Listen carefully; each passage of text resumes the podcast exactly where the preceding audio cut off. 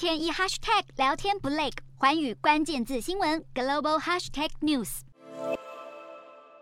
中国疫情爆发以来，通报的染疫死亡数大多是个位数，频频挨轰盖牌。不过十四号，北京当局在宣称疫情趋缓的同时，也首次通报所谓新平台所呈现的染疫死亡数，近一个多月一口气达到了五万九千九百三十八例。中国官员表示，从当局闪电宣布松绑防疫政策的十二月八号，截至一月十二号，新冠病毒感染导致呼吸功能衰竭死亡的人数总占比不到一成，而大多数是被归为基础疾病合并新冠病毒感染死亡。此外，这个数据专指在院死亡的患者，显然其他场所就不计，并且坚称判定标准与其他国家基本一致。然而，中国官方公布的近六万例，与国际专家推估的至少超过一百万人还是相去甚远。有看法指出，主因是中国官方采取更严格的认定标准，而这项数据一出，也让世界卫生组织 WHO 呼吁中国务必增加透明度，提供更多的疫情资讯。此外，英国自然医学杂志一项的新研究发现，截至去年十二月二十二号，已经有七成六的人染疫。